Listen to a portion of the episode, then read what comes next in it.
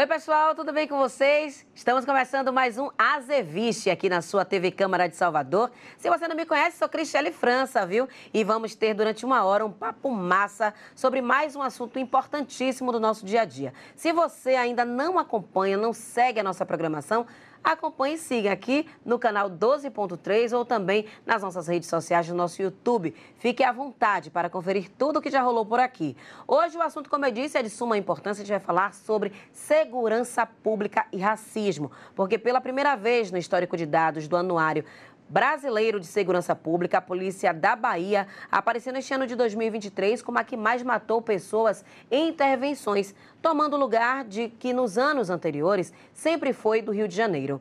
Os dados são contabilizados e informados desde 2015.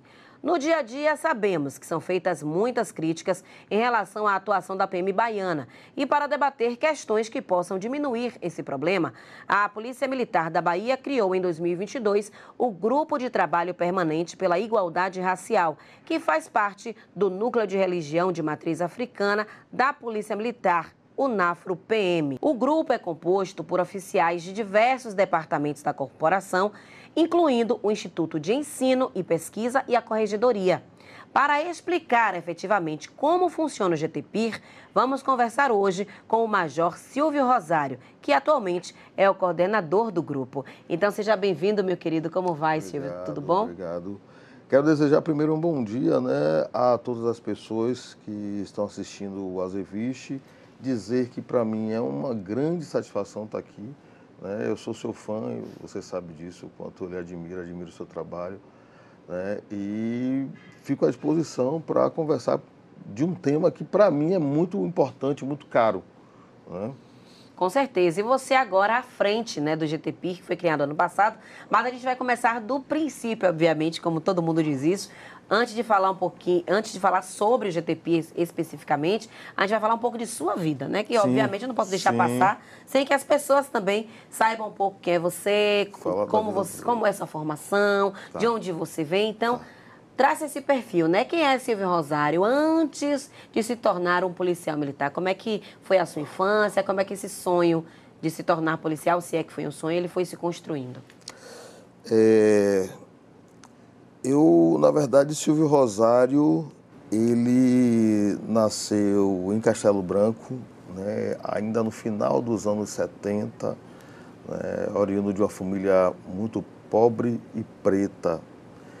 Então, obviamente que a partir daí, num, num, num bairro que naquela época ainda era meio rural, meio urbano, né, que convivi com porco na rua, com galinha, brinquei de furapé, né? É, apedrejei muito a casa dos outros, né? Enfim, essas coisas todas que toda criança saudável faz, né?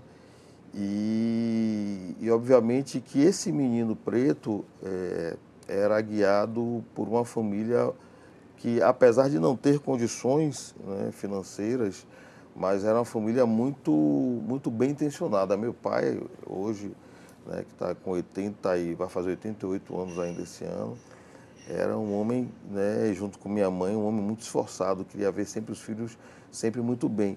E uma das formas de, de, de, de, encaminhar os filhos naquela época era fazer com que os filhos pudessem estudar na vila. E aí eu boto bem entre aspas, porque a vila era o significado da Vila Policial Militar do Bonfim, de onde fazia parte o Colégio da Polícia Militar, uhum. que à época era talvez um dos melhores colégios ou uma das melhores expressões de educação para uma família pobre, né? Então era educação pública, né, que era vista como de qualidade. Uhum. Então, aos 11 anos, eu, 10 para 11 anos, eu vou para o Colégio da Polícia Militar, né, e faço lá o meu o antigo ginásio e o segundo grau todo. Né? Saio de lá aos 17 anos de idade. Aos 17 anos de idade, no auge da adolescência, eu não quis seguir carreira militar de início. E aí vou e faço vestibular para História, que para mim é uma das grandes paixões da minha vida, é, é, é ser historiador. Né? E passo lá seis anos, né? faço lá licenciatura, bacharelado, e depois é que eu resolvo voltar para a Academia de Polícia Militar, onde eu saí é, como oficial em 2002. Né? Eu faço parte da, da turma Silvio Luiz Anjo de Melo, né? é uma turma com mais de 200 oficiais, uma turma muito querida, né? com pessoas assim extremamente dedicadas ao trabalho, pessoas que você conhece inclusive, né? É, como Tiago Garcês, por exemplo. Né? Então, assim, pessoas que a gente tem um, são, são profissionais que têm, têm se destacado no âmbito da segurança pública, no âmbito da gestão. E, enfim, e de lá para cá a gente tem trabalhado aí na polícia, né? tem feito outras coisas também, né? tem dedicado um pouco à família e também à escrita, enfim, a gente tem tocado a nossa vida aí partir de então. Pronto, antes da gente falar das suas atuações dentro da Polícia Militar, fale logo da sua formação acadêmica, dos livros que você já escreveu, as áreas que você já pesquisou, para aí sim a gente entrar é, para o lado da corporação. É, Silvio Rosário, é um, eu sou um, um curioso, né? É, eu gosto desde a área do mergulho, né? autônomo, né? Trabalho, já trabalhei com altura também, né? E aí vou para a área dos esportes, então eu já pratiquei judô, capoeira, eu fui aluno de mestre King Kong, apanhei muito, meu Deus do céu, eu estava lembrando aqui. Apanhei muito. Né? Saudação, mestre King Kong, né? É... E na academia eu sou formado em História na minha graduação, mas durante toda a minha graduação eu fui digamos assim, paquerado pela antropologia. Então eu dei muita ênfase às disciplinas de antropologia no meu currículo. Então eu fui aluno da professora Maria do Rosário Carvalho, do finado é, professor Pedro Agostinho da Silva, né, do professor Edwin Rezing, do Ordep Trindade Serra, né, grande parceiro, grande amigo e de outras pessoas que acabaram me, digamos assim, me conduzindo um pouco da história para a antropologia. E aí eu fiz depois o mestrado em antropologia social, né?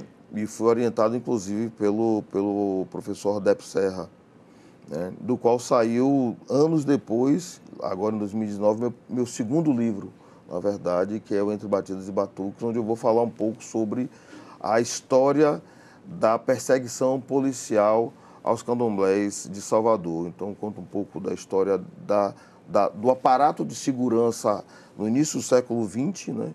e conta um pouco da história dos candomblés. Quem eram os candomblés, quem eram os perseguidos, quem era esse povo de santo, né? que muitas vezes é invisibilizado na história. Né? A gente fala de uma forma muito geral, mas não entra para falar do cotidiano. Então, eu consigo através de documentos, relatos orais, eu consigo trabalhar um pouco desse cotidiano. Qual era o cotidiano dessa, desse racismo religioso que se instaurou no momento? Então, isso foi, foi a, a, a, a minha tese, de, a minha dissertação de mestrado. Né? E também tenho especialização na área de segurança pública, né? pela Academia de Polícia Militar, além da graduação na academia também, né? que me conferiu a possibilidade de, de chegar ao oficialato. E é isso, ainda, ainda lutando para chegar ao doutorado, ainda estudando, escrevendo, enfim. E isso me levou, essa curiosidade que eu tenho por conhecer as coisas, né, me levou a escrever algumas, alguns livros. Né? Eu já estou partindo para o meu quinto livro. Eu tenho um livro de poesia que eu escrevi em 2015, né? É, depois eu, eu publiquei a minha dissertação de mestrado e, curiosamente, eu quis compreender como é que funciona, qual é a lógica, qual é a historicidade que está por trás da formação do policial. Então, acho que para a gente falar em formação, eu que estou atuando agora no GTP, também com formação, com capacitação de policiais, eu pensei em estudar um pouco da história da educação na Polícia Militar. Então, tem um livro, né, em conjunto com mais dois colegas, né, é, falando um pouco sobre a história da educação na Polícia Militar, lançado em 2021. E tem um livro mais pessoal, né, que é um livro que eu falo um pouco sobre a minha vida pessoal, é, fazendo um pouco de um alinhamento né, com um contexto de separação. Né? Então, eu, no ano 2012 para 2013, eu me separei né, do meu casamento e isso me trouxe ao longo dos anos uma série de reflexões que eu resolvi colocar num livro. E saiu o chamado Frestas de Esperança, né, onde eu, eu concluo assim, dizendo que a separação nunca é o fim do mundo, ou melhor, é o fim de um mundo, mas é o começo de uma série de outras experiências que você pode potencializar e tornar maravilhosas. Então é, na verdade, um processo de renascimento, toda a separação conjugal. Né? Não é que eu seja, eu sempre falo isso, a favor de separar, estimular a separação né, é, é, conjugal, né, estimular a separação das famílias, não é isso. Mas é fazer com que as pessoas ressignifiquem os seus estágios afetivos. Uhum. Né? Então, isso tudo é, é um pouco do Silvio Rosário. Então, ele vai, eu gosto de, da, da parte técnica policial até né, a parte assim, emocional, afetiva, íntima. Eu acho que isso faz parte da nossa nossa forma de ser e de ver o mundo, né? Maravilha. Daqui a pouco vira coach, viu, minha gente? Está na moda, então daqui a pouco ah, ele pega a boga também já vai para essa área, brincando. Você sabe disso. Mas eu quero que agora que você fale sobre o NAFRO, né? Que tem um pouco dessa perspectiva da humanização. Né? A gente vai falar do NAFRO de um modo geral, já que ele surge em 2014, esse núcleo da Polícia Militar, que justamente visa a, quebrar, a, a, trazer um pouco de luz, muitas vezes, para uma atuação policial uh, que, quando tem essa relação com terreiros, com pessoas de santo. Você é um homem de santo, você é um homem iniciado. Graças. É, então eu quero que você fale um pouco de, do que é o NAFRO e como isso se relaciona com você dentro dessa sua vivência religiosa. Pronto. É, eu preciso, primeiro preciso dizer que eu sou filho de Ogum, com muito orgulho, Ogum Ipataquiori, né? E dizer que eu venho de uma família é, onde desde muito cedo eu convivo com, com manifestações né, e afastamentos da religião, porque minha família ela é fruto de um, de um contexto no Brasil onde as religiões de matriz africana eram muito mal vistas. Então, ser, ser filho de santo era o sinônimo de ser alguém que precisava ser enquadrado naquele modelo de um Brasil que, para progredir, os anos 40, 50, precisava ser progredir através do trabalho. Então, quem não era cristão né, é, e, e, operasse numa, numa fábrica, ele era visto como vagabundo. Então, o filho de santo geralmente era visto como vagabundo porque tinha uma outra lógica de se relacionar com o mundo. Né? Então, eu sou um pouco fruto desse. Meus pais sempre falando isso, né? meus tios, minha avó, né? É, da qual a gente herdou muita coisa, se é que você me entende. Entendeu? Né?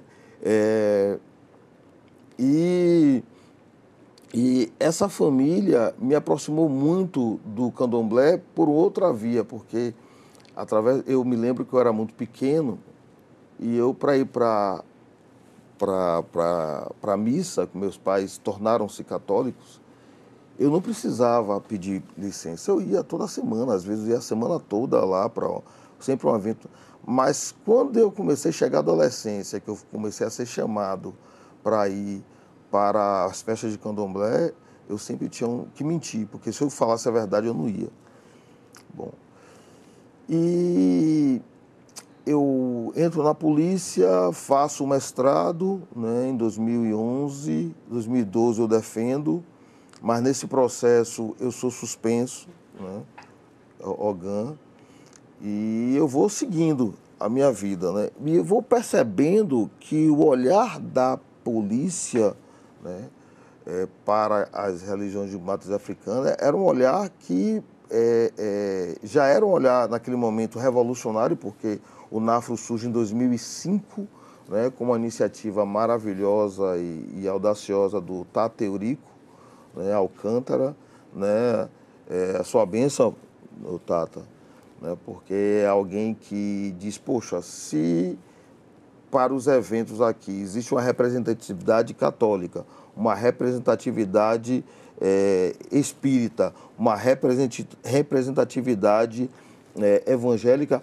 por que não uma representatividade de matriz africana. E foi assim que surgiu, em 2005, a primeira, a primeira, a primeira capelania de matriz africana da história do Brasil numa corporação militar, quer seja militar ou policial militar, a primeira. Então, essa relação foi, foi de, me, me, me fazendo perceber, e as leituras também, aí eu destaco o professor Silvio Almeida, né? É, destaco, destaco aqui a, a, um livro chamado Memórias da Plantação, de Grada Quilomba, né? onde a gente vai entendendo que compreender e melhorar o serviço público, melhorar a relação com as pessoas, é compreender as pessoas dentro das suas especificidades, sobretudo culturais. E um, do, um fenômeno, um grande fenômeno aqui, que nós não conversamos, não dialogamos, é o tal do fenômeno do racismo, né? que abate, que, que delineia negativamente a vida de milhões de pessoas nesse Brasil. Então eu comecei a entender que para pensar é, segurança pública é, da forma que a Constituição prevê, né, é um direito, é um dever do Estado, mas é um direito e responsabilidade de todos. E quando ele fala todos, ele não está dizendo ah, o, o, branco, o cristão, né, católico, né, é, heteronormativo, não. Ele está falando todos no sentido geral. Né? Então, para que isso possa acontecer, para que eu possa contemplar na, no contexto da segurança é, é, as várias especificidades, especificidades nacionais que nós temos, né? as várias nações, as várias etnias, eu preciso discutir a questão do racismo. E foi aí que surgiu a ideia da gente é, montar, criar um grupo que pudesse trazer né, é, discussões, reflexões e também criar políticas públicas de segurança voltadas para a questão do racismo e da segurança pública, que é o GTP. Uhum. Na prática, como é que se dá esse trabalho de assistência religiosa? Que tipo de ações vocês realizam dentro da corporação justamente para diminuir esses casos de intolerância, de racismo? Como é que se dá o trabalho do, do NAFRO e do GTP, né? Pronto. Porque, querendo ou não, estão alinhados. Isso. O NAFRO, ele é uma, uma capelania, então o NAFRO, ele atua hoje, é, coordenado também por, pela capitã Thaís Trindade, ele atua na assistência religiosa de policiais militares né, é, de matriz africana. Então, geralmente, quando a gente tem um problema, às vezes acontece, um policial é, passa mal, e você me entende o que eu estou falando aqui, passa mal, às vezes, numa viatura, às vezes num, num quartel, e para que ele, não, ele tenha todas as condições de ser bem atendido e de não ser, digamos assim, molestado pelos colegas então aí a capelania entra também no processo de assistência religiosa, no processo de orientação, né? Porque a espiritualidade ela vai, ela vai dando sinais, né? E às vezes o policial não faz ideia do que está acontecendo uhum. com ele. Né? Já houve situações específicas sim, nesse sim, caso de uma incorporação dentro de uma viatura, por exemplo, indo para uma ronda, aconteceu algo semelhante? Algo semelhante, já sim, já e, a, e o NAFRO já foi acionado para fazer esse trabalho. Então assim, é, e, mas o NAFRA ele tem uma, uma especificidade, que é a questão da ligação com, com a questão, a matriz religiosa é, dentro da corporação. Uhum. Só que as, as exigências sociais faziam com que a gente precisasse, por exemplo, ampliar casos de, de, da, da postura policial diante de terreiros, casos de é, racismo contra policiais, uhum. casos de policiais que perpetram racismo, inclusive no processo de abordagem, na forma de falar. Tudo isso também precisava ser trabalhado, precisava ser é, é, é, é contextualizado. E aí surgiu o GTP, que é um grupo de trabalho permanente pela igualdade racial, com essa, essa finalidade de pegar essas questões que às vezes escapam à, à atuação do NAFRO, né, porque ela é uma capelã, né? É, é uma capelania e a Thais é uma capelã. Então, para que a gente pudesse trabalhar de forma um pouco mais solta, né? Independente. Então, independente. Então, hoje, o, o GTP, ele atua sobretudo no processo de assessoramento na, na pauta étnico-racial e de segurança pública na corporação e atua também na promoção de políticas públicas de segurança voltadas para a questão racial né, dentro da corporação e fora, porque como GT ele tem, é, tem a, a, a possibilidade de congregar é, atores é, internos né, e atores externos também. Então, uhum. A gente uhum. faz muito isso.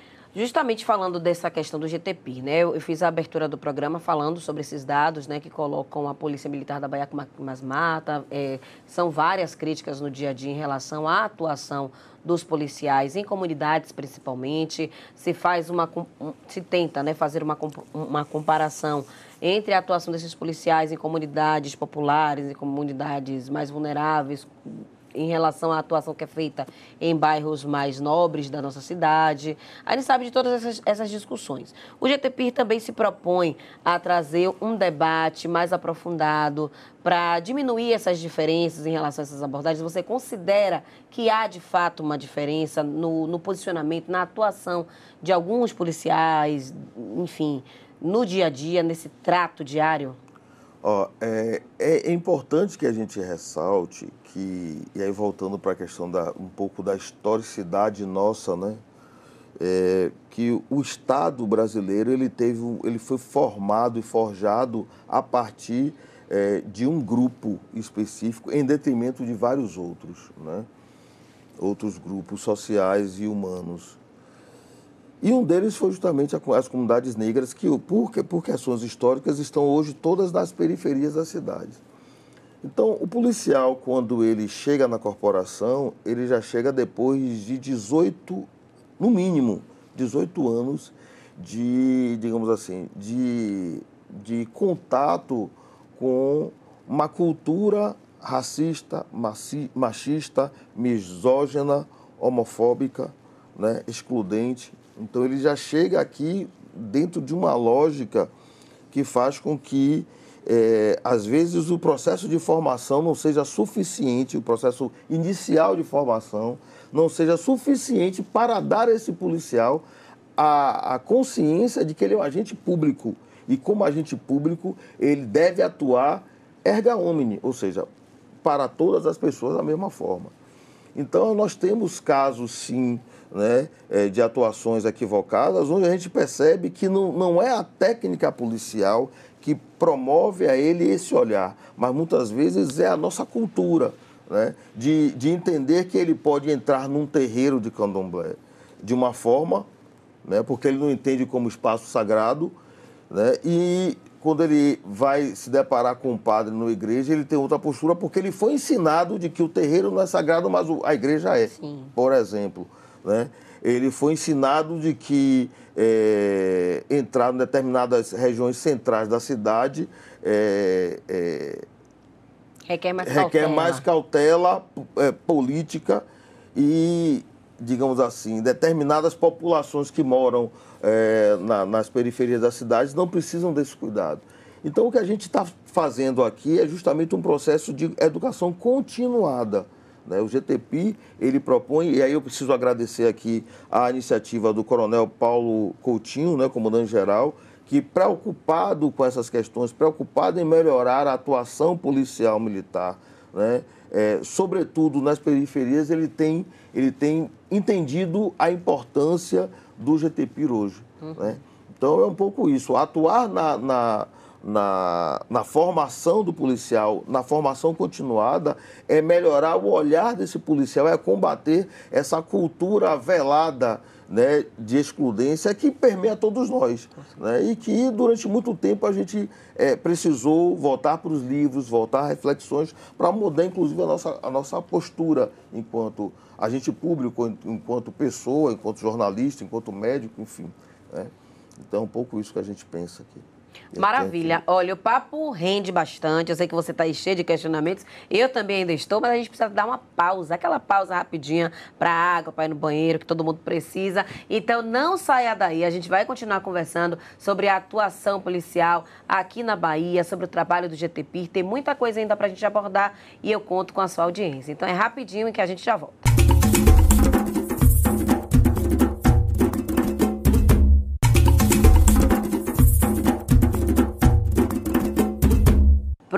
Tá vendo? Foi rapidinho. A gente já está de volta aqui conversando sobre o grupo de trabalho permanente pela igualdade racial da Polícia Militar da Bahia. Você não conhece? está tendo a oportunidade de conhecer agora, através de Silvio Rosário, que é o coordenador desse grupo, está explicando para a gente como é que funciona na prática, né? É, a gente falava no, antes de irmos para o intervalo é, sobre essa dificuldade que muitos policiais têm de ter uma consciência antirracista, né? Muitos Isso. se declaram muitas vezes é, não racistas, é, não, eu não, eu não sou racista, muita gente tem esse discurso, mas que na prática isso aparece. Né, esse racismo aparece. Então, eu queria que você falasse sobre relatos né, que você escuta, porque eu sei que vocês é, realizam essas palestras, esses cursos de aperfeiçoamento, é, são diversas ações integradas que vocês realizam dentro da corporação. Então, acredito que já haja algum tipo de relato dos próprios colegas de vocês é, sobre essa diferença que o GTPIR tem feito na vida deles. Então, traga alguns exemplos para a gente. Não, eu vou, eu vou primeiro é, mencionar aqui um estudo do professor Florestan Fernandes, ainda da década de 50, que ele, ele fez um estudo pesquisando é, e perguntando às pessoas se elas eram racistas, elas diziam que não eram racistas. E também, ao mesmo tempo, perguntava: e o Brasil é um país racista? E as pessoas respondiam que sim. sim. Como esse país, é, é, essas, é, esse país que é racista concebe tantas pessoas não racistas? Então tem alguma coisa que está errada aí, né? A conta não fecha. Não fecha, nunca bate. Então essa contradição é uma contradição que nos acompanha ao longo dos anos. Eu vou falar um pouco de um uma das nossas entregas que eu acho que foi belíssima, que foi a, a ronda antirracista nas, em festas populares. Surgiu a oportunidade de montarmos uma ronda antirracista no carnaval, que era uma ronda que nós passávamos no circuito orientando pessoas né, e orientando policiais, primeiro, para saber como atuar em casos de racismo né, e também saber como não perpetrar casos de racismo. Né? E a, uma, uma determinada oficial nossa, é, num circuito, ela foi gravemente ofendida por uma turista paulistana. Né? Eu lembro desse esse, caso. Pronto. Esse caso, inclusive, ela, a turista continua respondendo, né? embora não seja daqui, seja de São Paulo, mas em São Paulo ela está respondendo esse caso. E, e ela disse assim, Major, eu só consegui efetuar a prisão dentro do, dos trâmites legais, porque o que nós queremos é uma atuação legal, mesmo quando eu sou vítima de racismo como policial. Uhum. Eu preciso atuar dentro dos parâmetros legais, né? É, dentro dos limites que a lei me impõe. E ela disse, eu só consegui fazer isso porque é, os senhores distribuíram para a gente aquele, aquela cartilha. Nós distribuímos uma cartilha virtual, onde nessa cartilha virtual tinha todas as orientações de como proceder. Então, agradeceu muito, só que interessante, quando eu entrei em contato com ela, foi justamente num serviço subsequente, dois dias depois, porque ela tirou o serviço, aconteceu o fato, ela afogou e no outro dia ela estava em serviço e quando eu consegui encontrá-la, ela ainda chorava muito. Pense, uma mulher negra, né? também com toda a historicidade que todos nós negros temos, né? não é à toa que a minha história é muito parecida com a sua, que é muito parecida com a dela e assim vai. Né? E ela ainda chorava muito por conta do fato. Ela não tomou um beliscão, não sofreu uma agressão física, né, da, da, da turista, mas o que ela ouviu causou durante muito tempo ainda desconforto naquela policial. Então, é, eu acho que se eu não tivesse outros relatos né, sobre o papel do GTP né, é, e a diferença que a gente tem feito na vida das pessoas, só esse aí eu já disse, poxa, acho que já valeu a pena tra tá trabalhando aqui. Né? Mas, obviamente, que a gente entende hoje do, do alto escalão né, ao soldado menos antigo. Inclusive, nós tivemos aí um caso de um, de um policial nosso que é, que é pai de santo, né, é zelador de, um, uma casa de umbanda, e nos pedindo apoio para que a gente pudesse intervir, caso houvesse necessidade, na da dinâmica de trabalho dele, para que ele tivesse tempo de cultuar né, a ancestralidade. Ele é, ele é zelador de uma casa. Uhum. Então, ele, ele recorreu a gente para que a gente pudesse fazer isso. Né? Outros relatos, como é, gestores de policiamento, que muitas vezes perguntam, Silvio, como é que eu devo responder, como é que eu devo compreender esse fato, esse, esse, esse, até para que eu possa responder à sociedade de uma forma satisfatória. Ou seja, começa-se a compreender dentro da corporação de que é, a compreensão de fatos de racismo, fatos de misoginia, fatos de homofobia, de transfobia, não pode ser dada a partir do senso comum. Você precisa estudar, você precisa analisar os fatos, contextualizar para que você possa é, atuar de forma diferenciada. Então é esse o papel que o GTP tem feito. Uhum. Né? Contaminando positivamente é, vários estratos da corporação. Uhum. É, é, interessante isso que você falou, né, sobre esse tratamento, e aí eu volto para a questão das comunidades. A gente sabe que, por exemplo, quando muito, algumas pessoas, mesmo que não tenha é, nenhum envolvimento, não seja nenhuma pessoa com a ficha suja, como a gente chama, mas tem aquele medo velado quando vê, por exemplo, uma viatura. Ainda sim. tem muito esse sentimento sim, por parte sim, da população. Ai, meu Deus, eu vou, me, vou, vou, vou ficar aqui na minha para poder não ser confundido, para poder não ser abordado, para não passar nenhuma situação constrangedora.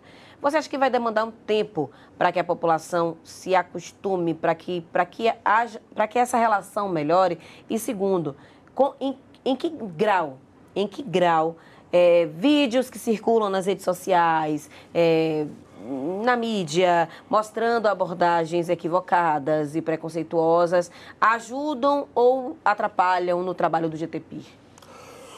Não, é, primeiro eu preciso é, colocar, por exemplo, uma determinada. Não, não foi só uma, mas eu vou colocar esse fato em específico. Uma determinada mãe de santo do subúrbio né, é, me ligou é, outro dia é, se queixando da presença de de pessoas não, não gratas dentro do seu terreiro.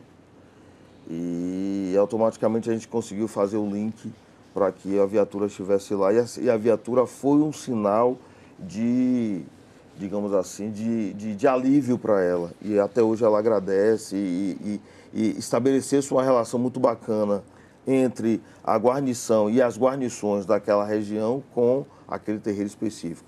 A mesma coisa aconteceu na Casa Branca é, com prepostos policiais que atuam naquela região. E também nós fizemos parte um pouco desse processo de aproximação. Então, assim, para é, cada fato equivocado que ainda ocorre e que a gente tem trabalhado, enviado esforços para mitigar esse, essas, esses fatos, que às vezes ocorrem, sobretudo, quando o policial ele, ele, ele não tem domínio sobre o que ele fala. Sim. Porque sobre o que ele, não é a técnica em si, mas é sobre o que ele fala. Aí é que está todo, todo o processo de colonização cultural. Né? É quando ele fala, quando ele entende que um cabelo, quando se o cabelo não for cortado, não é um cabelo digno. Quando se entende que. Mas isso não é do policial, isso é da sociedade. Quando se entende que é, um homem negro, uma mulher negra que esteja num carro bonito, necessariamente não é, não obteve aquele carro a partir de, um, de uma, uma relação lícita com o trabalho, com, com a vida. Né? Mas isso não é do policial, isso é da sociedade. Então, é, obviamente que a gente tem casos desses também, né? casos que têm, sido mitigados através é, de, do processo de sensibilização policial. Nós estamos implementando um programa chamado Policiar Melhor. Esse programa Policiar Melhor, ele tem o efeito de trazer à baila essas questões, né? trazer à baila para o policial, para fazer com que o policial perceba que é, determinados comportamentos, determinados olhares, determinadas falas são fruto não de um tino ou de uma, de uma percepção aguçada é, é, de, de, de, de delinquentes, mas sim fruto do preconceito, da discriminação, né, do racismo. Então, eu acho que quando a gente consegue fazer isso, a gente consegue mostrar realmente incrementar e melhorar a atuação policial através da reeducação. Né?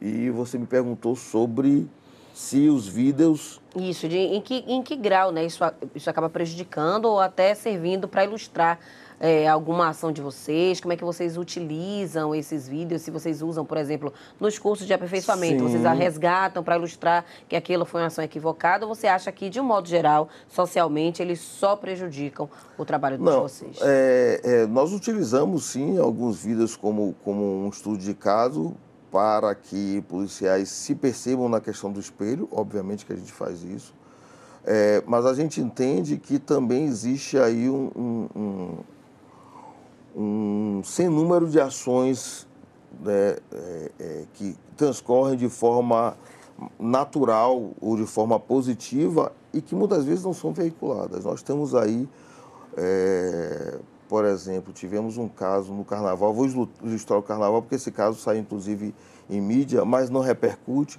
Um caso em que uma pessoa, é, uma mulher trans, ela foi usar o banheiro e um determinado segurança não quis deixar, né, não quis permitir.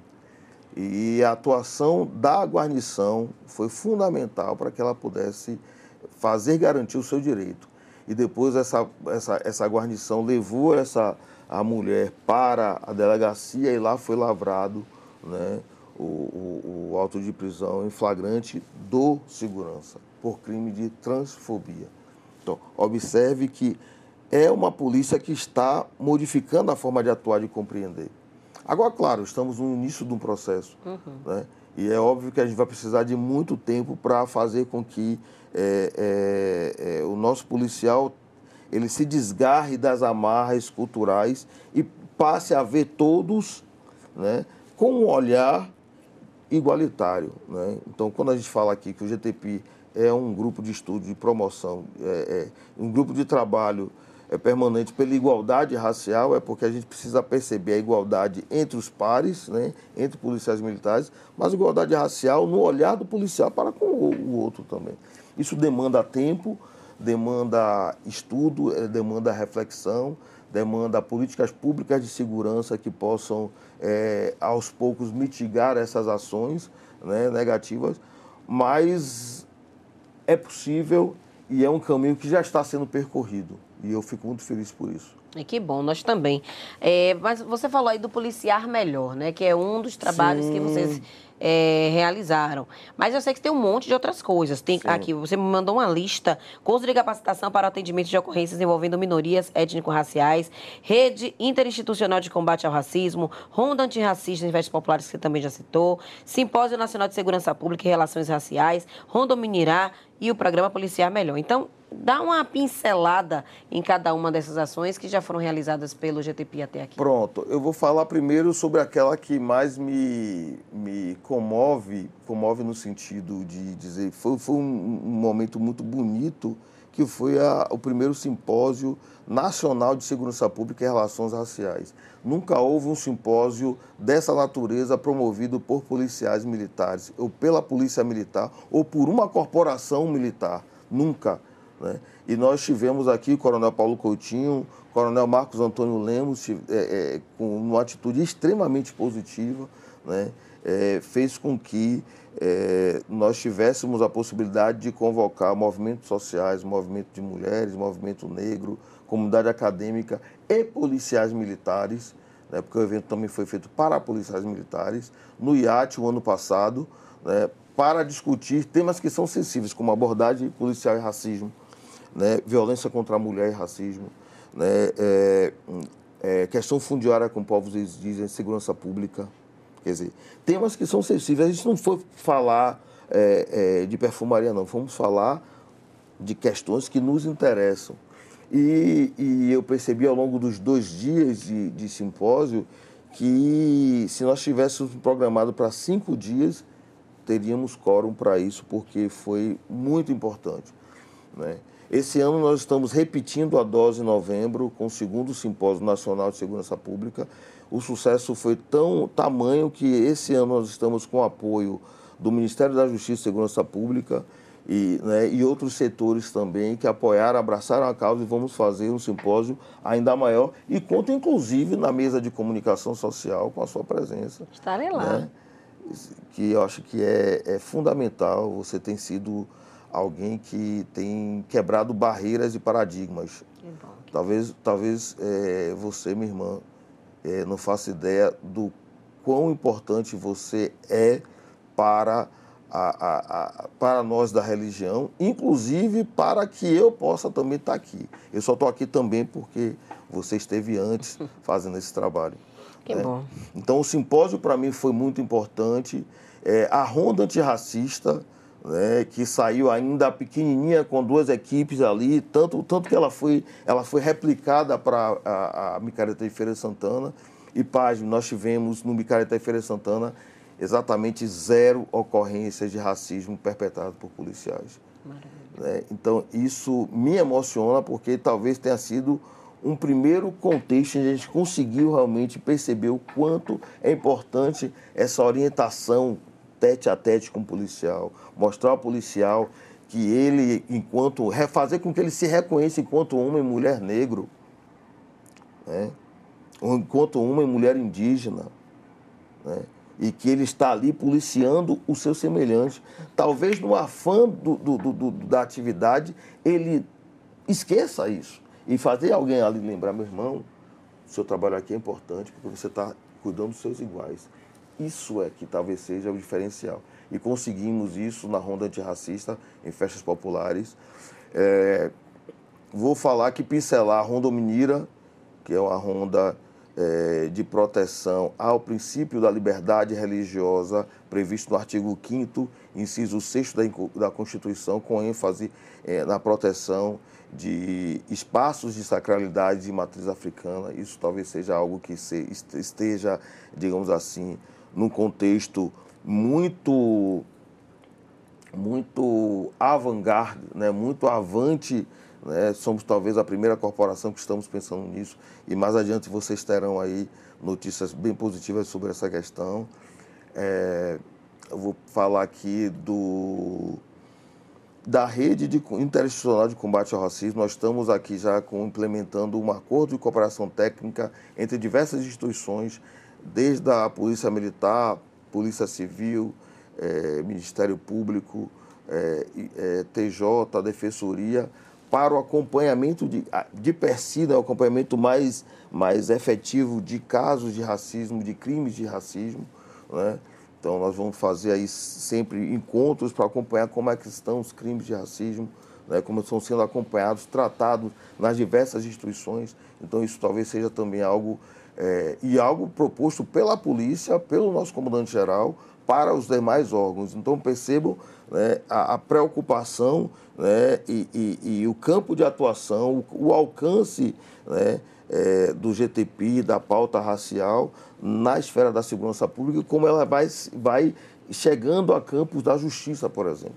Uhum. Então, eu tenho um sonho, né, e aí eu volto para o nosso querido e saudoso pastor Martin Luther King, eu também tenho um sonho né, de, de ver, em algum momento da nossa história baiana, é, todos os casos de racismo que cheguem à esfera do Ministério Público e sejam promovidos, que os, os perpetradores sejam condenados.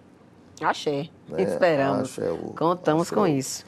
Agora vamos falar um pouquinho é, sobre essa iniciativa, que é totalmente diferente, né? Até então eu não tenho conhecimento de ter, de ter visto notícias sobre um trabalho semelhante. E eu queria que você falasse, dentro dessa atuação, você já, já, já tem, tem pesquisas que comprovem que ela é única no nosso país. Vocês pensam em exportar esse modelo, levar para que também seja feito esse trabalho é, com foco na igualdade racial dentro de outras polícias pelo Brasil? Sim, sim. É, nós, é, sem, porque a intenção inicial era trabalhar para a Polícia Militar da Bahia, né? era o trabalho nosso. É, e o engraçado é que é, na, na nossa atuação, a nossa atuação despertou o interesse de outros focos, né, de, outros, de outros setores da sociedade. E não só da sociedade, mas também da sociedade política, né, da, da, da de, de, de, do Estado. Né? E fez com que nós tivéssemos a possibilidade hoje de, de administrarmos cursos de, de policiamento antirracista para a Polícia é, legislativa da Câmara Federal, né, já de fazer contato com outras polícias militares nesse, nesse diapasão. Né? Então, acho que daqui a algum tempo, daqui a algum tempo, é, esse, essa iniciativa gestada na Bahia se torne também uma realidade em outros, outras polícias militares é, do Brasil, é, em outros aparatos policiais do Brasil também. Né? Porque aí eu volto para o nosso professor querido Silvio Almeida, quando ele diz assim: não se pode pensar o Estado sem pensá-lo a partir da perspectiva ou dentro da interseccionalidade do racismo. É a mesma coisa. Não se pode pensar segurança pública se eu não penso como é que ela surgiu e pensar e refleti-la a partir da, da, da desse, desse, recorte racial. Né? Se eu quero torná-la um, um, um bem público, eu preciso pensar a partir de que hoje, de que grupos ela atinge e de que grupos ela pretende e precisa atingir para promover o bem, bem, bem maior, que é o bem público, que é a segurança, que é o estado de, de bem-estar social. Perfeito. Olha, o nosso tempo voou, viu? A gente já é tá mesmo, assim. Misericórdia. Na hora de dar tchau, meu filho. O negócio aqui voa. Poxa. Papo bom que é assim. Quando o papo é chato, a gente fica só né? Remoendo, Tentando né? encerrar né? e não, não, encerra. Mas aqui o papo sempre é maravilhoso. Eu quero agradecer já de pronto Poxa, a sua participação. Muito obrigado. O fato de você ter vindo, de contar um pouco dessa experiência é fundamental para que as pessoas conheçam esse trabalho tão importante. E peço que você deixe aí as redes sociais, as formas que as pessoas podem conhecer um pouco mais. Bom, é, no Instagram, DPS, arroba, pronto, Instagram, arroba DPS, acho que não me engano, ponto Polícia Militar, ou seja, ponto PMBA. Então, vocês podem acessar aí o nosso Instagram e lá terão ações do GTP, do Centro Maria Filipa e de outras coordenações que promovem né, a, ações sociais de importância para dentro da corporação e que acabam refletindo também para a sociedade. Perfeito. Né? Olha, então você que está aí acompanhando o nosso Azeviche, já sabe, procure nas redes sociais, se informe, se intere. E eu quero que, para encerrar esse programa, você deixe um recado ali para os nossos cidadãos né, que não conheciam essa iniciativa. Manda aquele recadinho, aquela letra final, assim, sobre o trabalho de vocês, o que vocês querem e como vocês querem ser vistos pela sociedade. Olha, é, o, o GTP é, é, uma, é o sentido de renovação da Polícia Militar. Né? O GTP ele acaba sendo uma, uma esperança é, de uma polícia cada vez mais preocupada em servir melhor, né? em servir e compreender realidades distintas né? da nossa, das nossas comunidades negras, nossas comunidades de santo, nossas comunidades quilombola, né? E, e, eu acho que esse aqui é o princípio de, de um futuro melhor e de uma corporação cada vez mais é, atenta à sociedade, às comunidades é, da nossa Bahia. Né? É isso. Perfeito. Então é isso. Por hoje é Muito só, obrigado. pessoal. Muito obrigada, meu irmão. Pé, do pé, pé, pé. Tamo junto, minha milha Meu pai o abençoe. Axé. Até uma próxima oportunidade. Você fica por aí, segue a programação da nossa TV Câmara de Salvador. E na próxima semana tem mais a Zeviste. Lembre, toda segunda-feira com conteúdo inédito para você, viu? Um beijo. Até a próxima.